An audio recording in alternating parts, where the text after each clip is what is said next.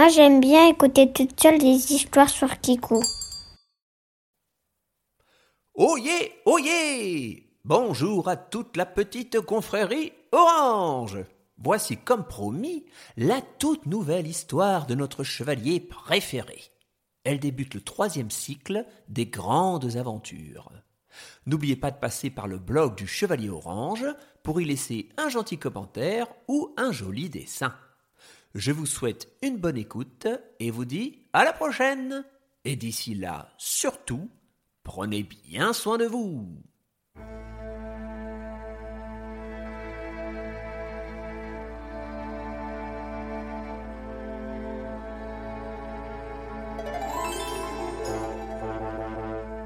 Et voici le chevalier orange.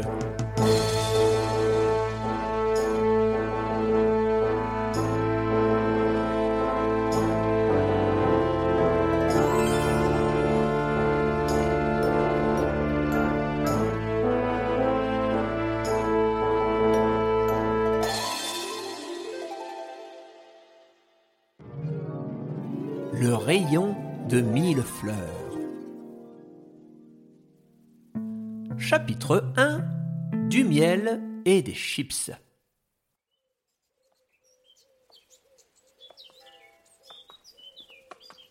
Nous étions un jour de semaine ordinaire, le temps s'annonçait plutôt beau, et le chevalier orange était sur la route qui menait à son château. Il avait beaucoup voyagé, accompli moult missions, sauvé beaucoup de gens, et il était enfin temps pour lui de regagner ses foyers. Tout allait donc euh, très bien pour notre cher héros en armure, et euh, bah, du coup il n'y a pas grand-chose à raconter. Voilà, c'est la fin de cette histoire, à la prochaine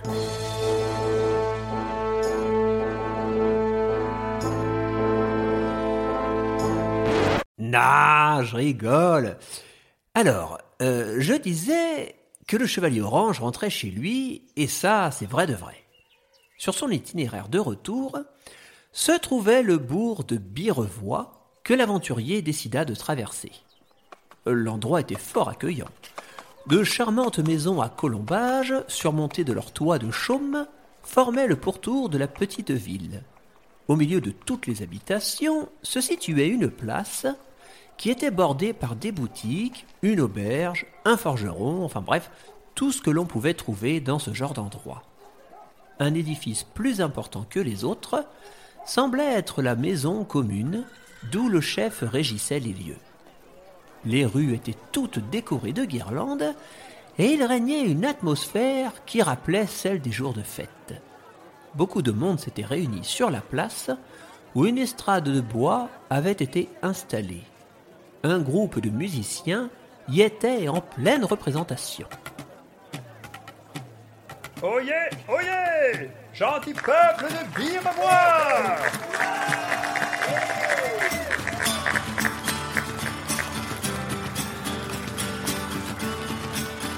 De grandes banderoles de tissu étaient suspendues çà et là, et on pouvait deviner en les lisant que la population célébrait les 50 ans de la grande quête du rayon de mille fleurs. Or, quand on parle d'une grande quête, on parle en général d'une sacrée aventure. Et l'aventure, c'est toute la vie du chevalier orange. 1, 2, 3, 4 «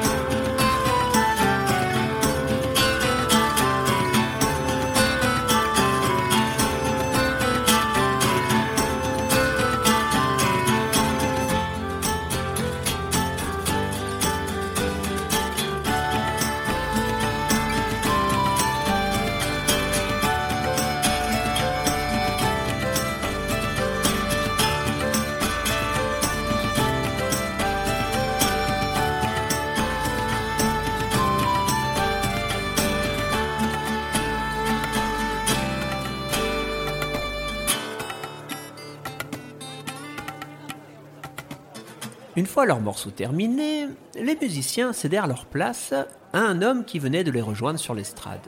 Ce dernier prit la parole. Mes chers amis, applaudissez bien fort les ménestrels de la dextre paluche.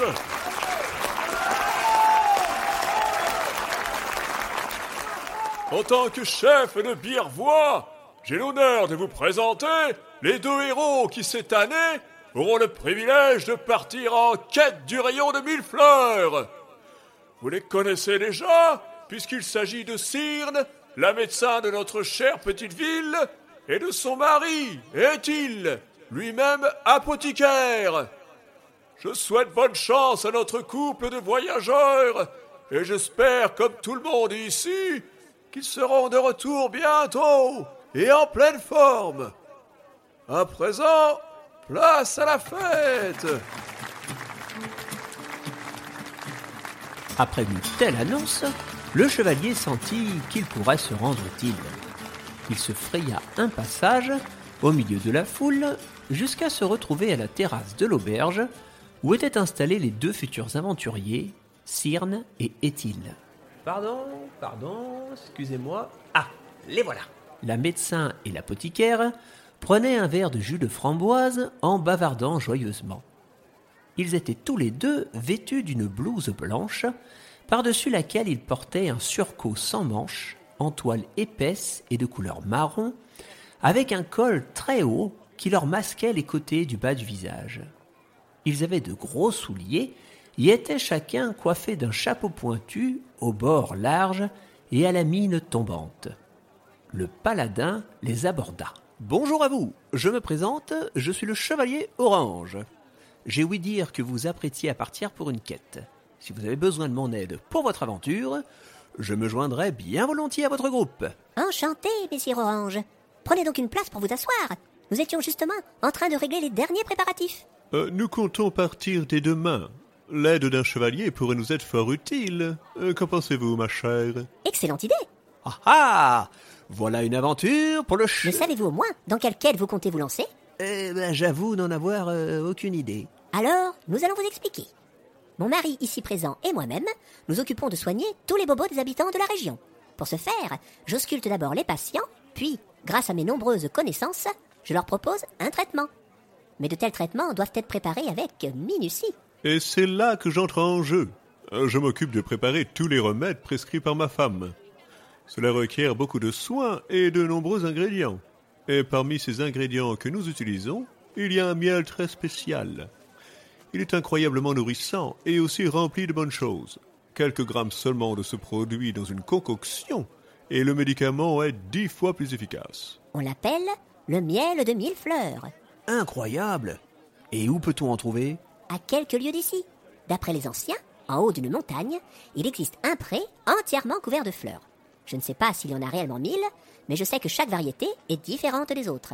Ces fleurs sont magiques, et certaines légendes racontent qu'elles ont toutes été plantées par les fées elles-mêmes. Elles sont magiques, mais elles sont fragiles. Figurez-vous qu'elles ne s'ouvrent qu'une fois tous les 50 ans, pendant seulement une heure. Et tous les 50 ans, une race très particulière d'abeilles des montagnes vient les butiner, pour pouvoir ensuite fabriquer le miel si précieux. Comme les abeilles se nourrissent du miel magique, elles sont incroyablement vives et efficaces. La fabrication ne dure que deux jours, là où il faut normalement plusieurs mois.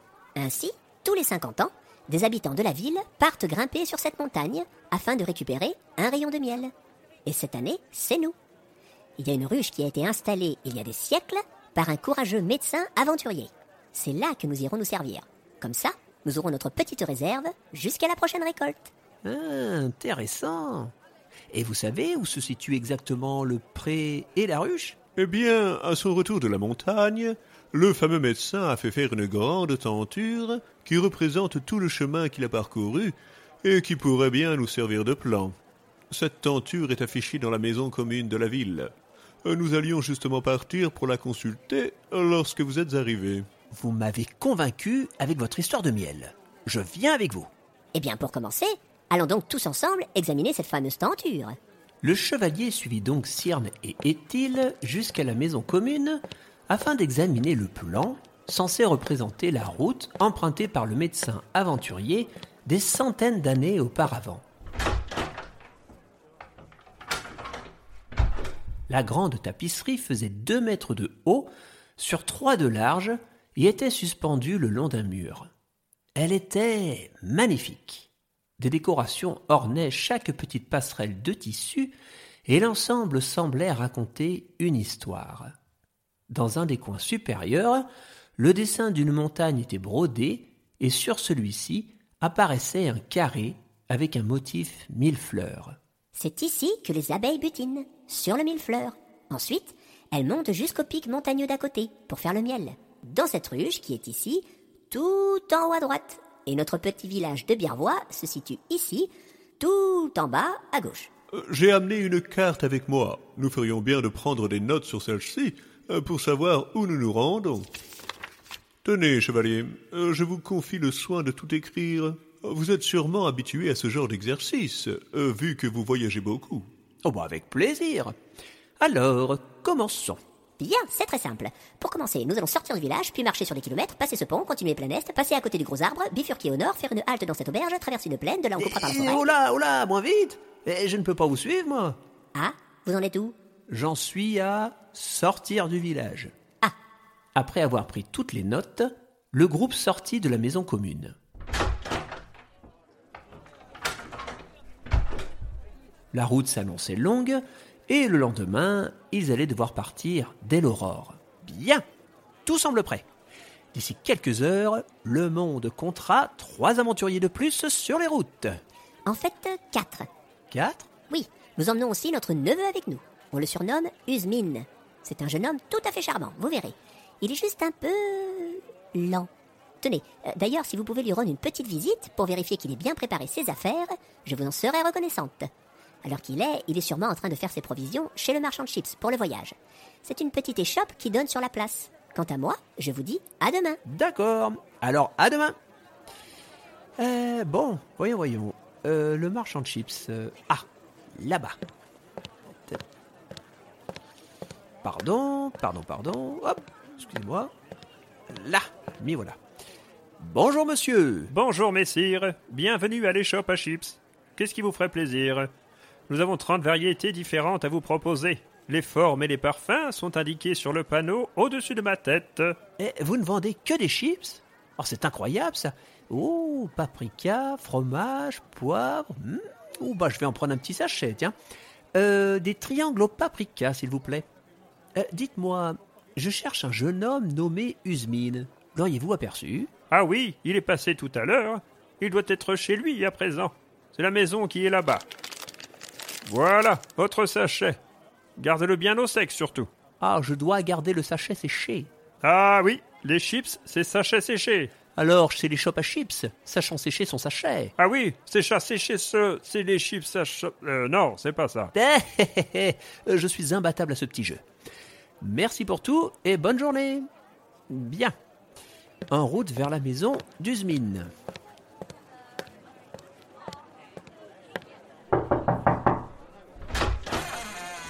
Oui.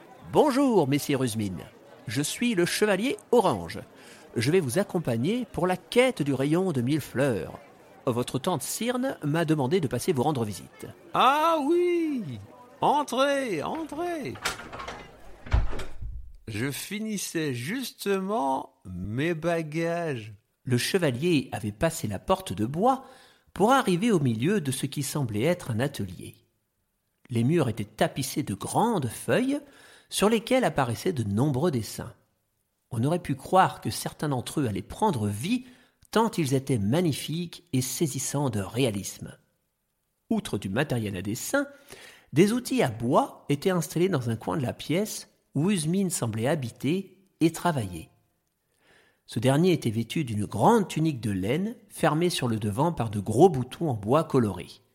Il semblait avoir les cheveux longs, mais la tignasse qui lui couvrait la tête était tellement épaisse qu'il était difficile de deviner la longueur de ceux-ci. Le dernier détail concernant le jeune homme était une incroyable lenteur qui caractérisait chacun de ses mouvements. Après avoir fini les présentations, le chevalier reporta ses yeux sur les dessins qui étaient affichés. Oh, c'est vraiment beau. Si vous êtes l'auteur de tous ces chefs-d'œuvre, c'est que vous avez un réel talent pour la peinture. Eh ben, je vous remercie. Mais ce n'est pas de la peinture. Tout ce que vous voyez autour de vous a été réalisé à l'aide de crayons de couleur. Je suis crayonneur. C'est de là que je tiens mon surnom de Usmine. Je fabrique moi-même mes crayons avec du bois de saule. C'est simple, j'ai deux passions dans la vie. Le crayon et les chips. Si je vous accompagne, c'est parce que je veux absolument dessiner le pré de mille fleurs. Oh, voilà une belle idée. Eh bien, euh, je vais vous laisser finir vos bagages et je vous dis à demain alors. Et après une courte nuit, les quatre aventuriers se réunirent à l'entrée du village, à l'aube, comme convenu. Chacun avait emmené le minimum d'affaires, car il avait été décidé de partir à pied. En plus de son pactage habituel, le chevalier avait une sacoche avec des vivres, Cyrne et Éthyle portaient chacun un gros tonneau en guise de sac à dos, et Usmine avait emmené un simple baluchon, ainsi qu'un long étui de bois contenant ses crayons et des feuilles, et qui pouvait se déployer pour faire un chevalet. La quête du rayon de mille fleurs pouvait commencer.